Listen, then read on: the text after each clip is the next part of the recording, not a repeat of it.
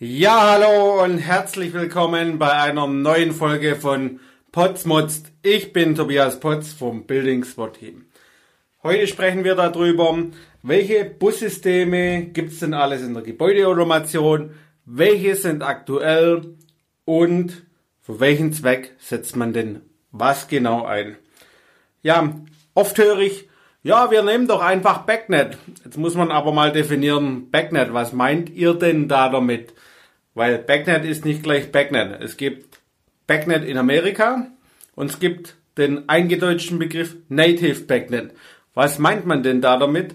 Ja, mit Native Backnet, das ist eigentlich ein europäischer oder deutscher Begriff. Der wurde erfunden, dass die Automationsstationen, die Hersteller Backnet so miteinander kommunizieren, dass jeder vom gleichen spricht. Also das eigentliche ursprüngliche Backnet.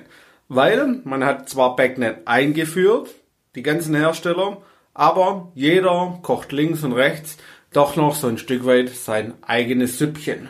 Was muss man dann noch bei Backnet unterscheiden? Backnet ist eigentlich so das Standardprotokoll.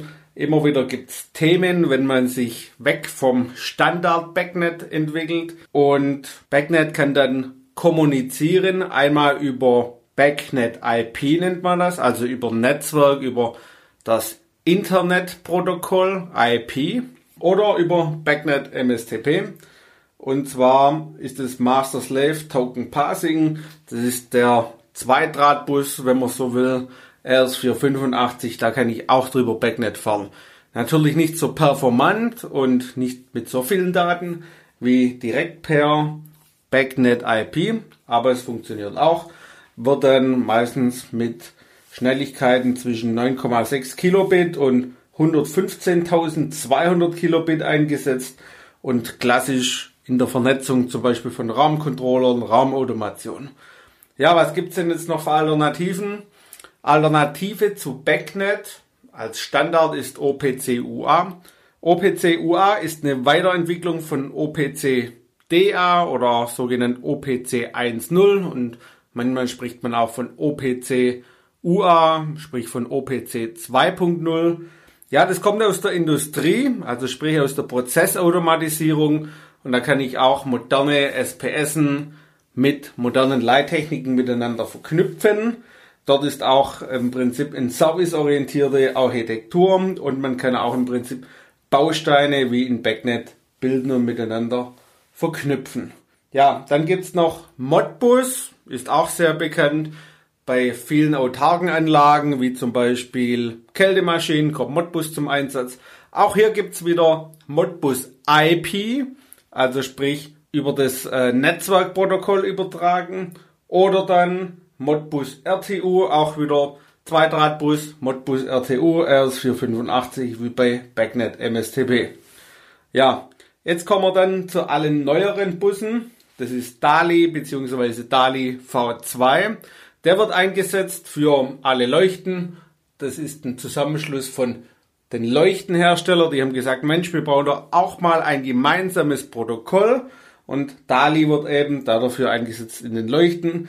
Ausgeschrieben heißt es Digital Addressable Lightning Interface. Und es ist so diese Standardschnittstelle für Leuchten, elektronische Vorschaltgeräte, Netzteile, Leistungsdimmer etc. pp. Ja, dann kommen wir zum nächsten Bus, das ist der SMI, das Standard Motor Interface ausgeschrieben. Der kommt immer zum Einsatz, wenn es darum geht, Jalousien, Rollläden miteinander in Bustechnologie zu verknüpfen. Ja, dann haben wir noch, gerade für die Sensortechnik sehr interessant, für moderne Bohrgebäude, der In-Ocean-Bus. Die Besonderheit von In-Ocean ist, der braucht kein Kabel, der kann funken. Ja, jetzt braucht man natürlich auch wieder Funkempfänger, die müssen ans Kabel dran. Man braucht eine saubere Ausleuchtung durchs Gebäude, dass man einfach sehen kann, dass das alles miteinander funktioniert. Wenn man hinterher auch noch Bohrgegenstände reinstellt ins Gebäude, werden ja die Funkstrecken immer schlechter. Das muss sauber ausgeleuchtet sein, dann funktioniert es perfekt. Dort gibt's den Vorteil, ich kann, wenn die Bohreinrichtung da ist, einfach so einen Ocean-Taster an die Wand kleben und der braucht keinen Strom und so weiter, sondern der geht zum Beispiel auch per Piezo-Technik. Habe ich jetzt dort noch einen Raumtemperaturfühler drin, Der hat dann eine kleine Solarzelle drin und auch noch eine Batterie. Die lädt sich dann auf und die Batterie hält im Durchschnitt so zwischen 5 und 10 Jahre.